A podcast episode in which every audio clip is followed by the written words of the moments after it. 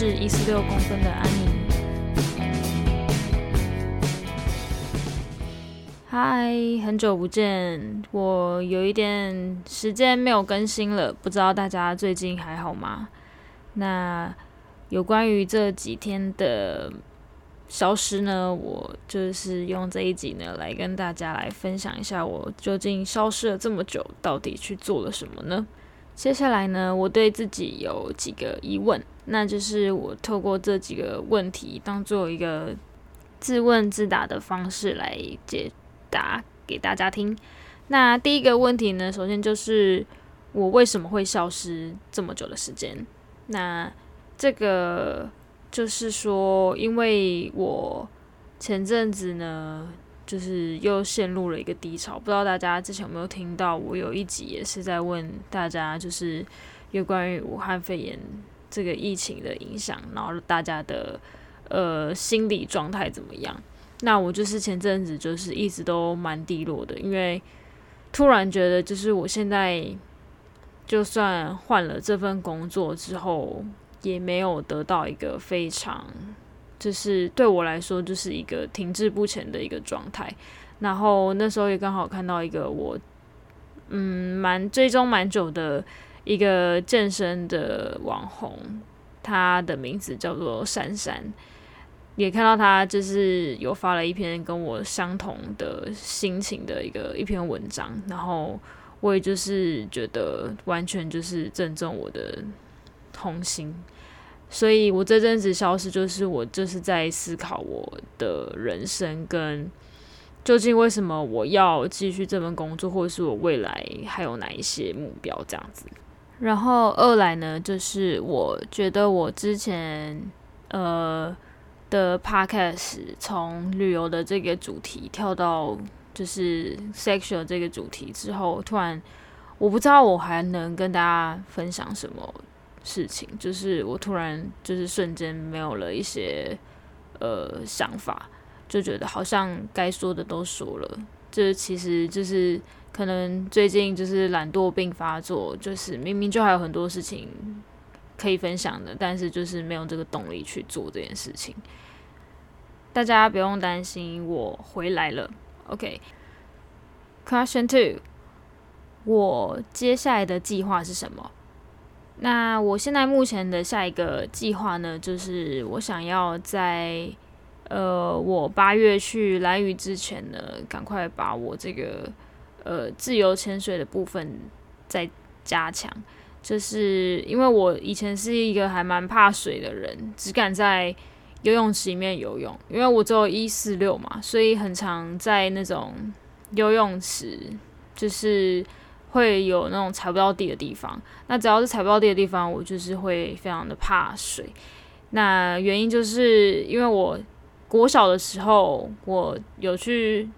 学校附近的游泳池上游泳课。那有一次就是在我要游到对岸的时候，好像是游自由式吧，我印象很深刻。那时候游自由式，然后还在学换气，然后我就游游游游到最中间的时候，我突然在换气的时候喝到一口水，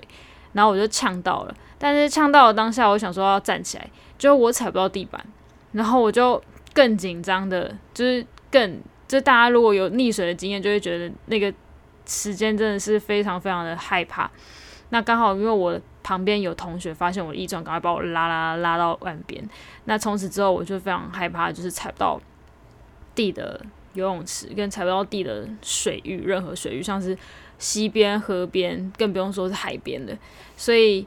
在我去年的时候，诶，还是今年，anyway，就是我就是下定决心要去认真克服这个问题。然后刚好因为去年我朋友有去考了自由潜水的。这个证照，然后我也常常跟他们一起去海边玩，然后但是我跟他们出去的时候，我都会在岸边晒太阳，但是然后看着他们在海里面自由自在的游玩，跟拍一些很美的照片，或者是录，就是用 GoPro 拍很漂亮的呃水底生物之类的，然后之后就开始有点羡慕他们，然后我今年就真的去报名学了。然后就稍微了克服了一点我害怕水的这个，嗯，该说坏习惯吗？不对吧？应该就是说，反正就是我想要去克服这个恐惧。那我前阵子就是上个礼拜是端午节，然后跟我的家人一起去小琉球玩，只去小琉球玩。那我们去小琉球玩，然后呃。因为是去住我亲戚的民宿，然后刚好亲戚的小孩就是我的表弟呢，就带我们去潜水。这是我人生中第一次直接用面镜跟蛙鞋跟我的呼吸管就这样踢踢踢踢到了，真的是完全踩不到底的地方。然后真的是我人生中第一次，就是直接。就这样毅然决然的游出去了，我不后悔这个决定，而且我也觉得，既然我都已经有了一次，就一定还会有第二次、第三次，所以我想要再继续的克服我这个恐惧，所以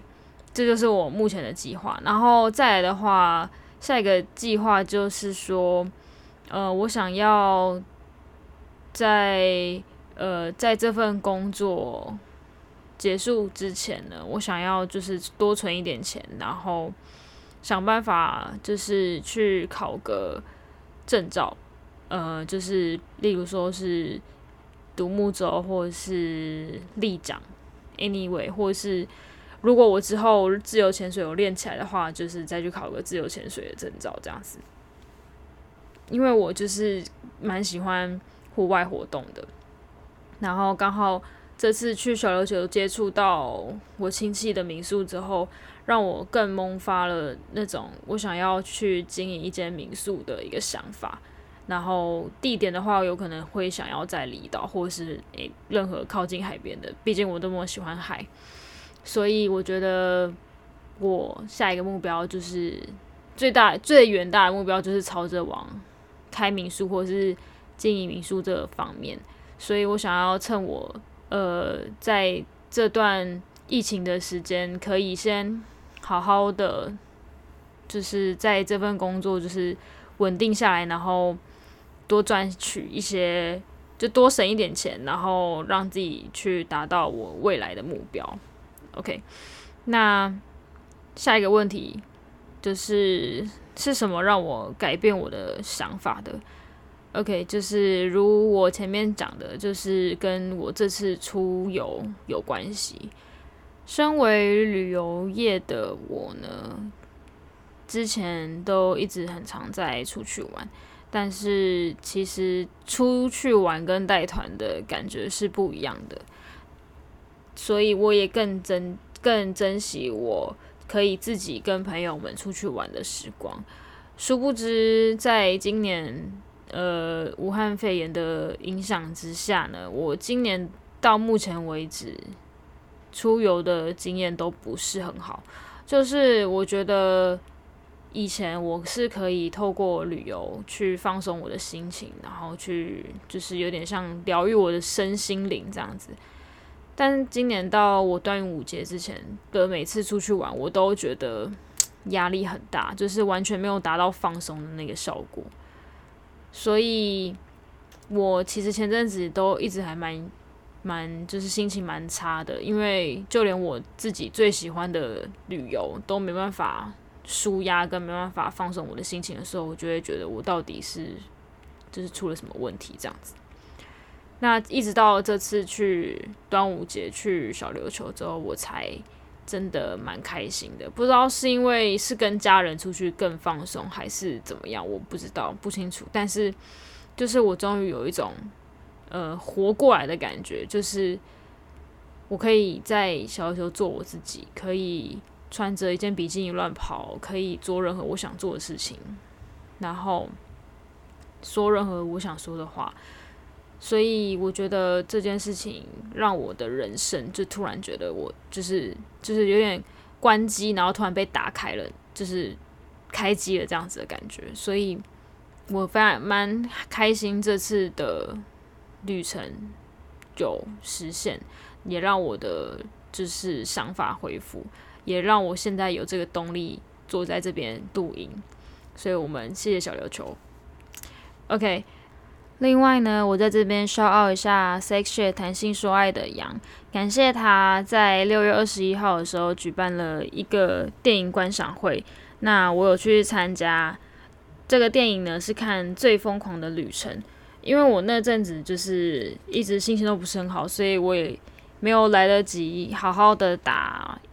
观后的一些感言。那这部电影我真的觉得是还蛮有意义的，虽然。呃，可能不是很那种大咖演的电影，或是会让人一看到这个名称就会想要去看的电影，但是我真的非常推荐大家去看。这个就是有关于就是大家没有注意到的，其实还有一些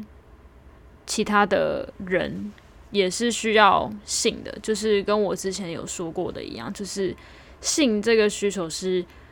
每个人都需要的，不是有分什么男生女生，或者是是不是同性恋，或者是是不是异性恋。性这件事情就是一个非常非常正常的一个生理需求，所以我觉得如果你没有看过这部电影的话，非常推荐你去看一下。我那时候看的时候，真的是从前面一刚开始就有一点小泛泪，然后到最后也是蛮就是流了蛮多眼泪的。就是还蛮推荐大家去看，真的很推荐。那也就是谢谢杨举办的这个活动。虽然我那天因为被放鸽子，所以有一点心情不好，所以就没有去参加。呃，杨后来举办的，就是有点类似 podcast 的活动，我蛮后悔的，因为我还蛮想要就是去接触这个 podcast 这个去这个交友圈嘛，就是想要踏出我的。舒适圈，去认识一下大家。下次我一定会参加。那我就在这边刷到一下 Sexual 谈心所爱的羊，谢谢你举办了这个活动。那希望我后面更新的速度可以加快，我可以更快的去想我的之后的脚本要写什么，或是我要开始很认真的去经营我的 Instagram 跟。一些粉丝的留言互动，那我们就下次再见喽，拜拜。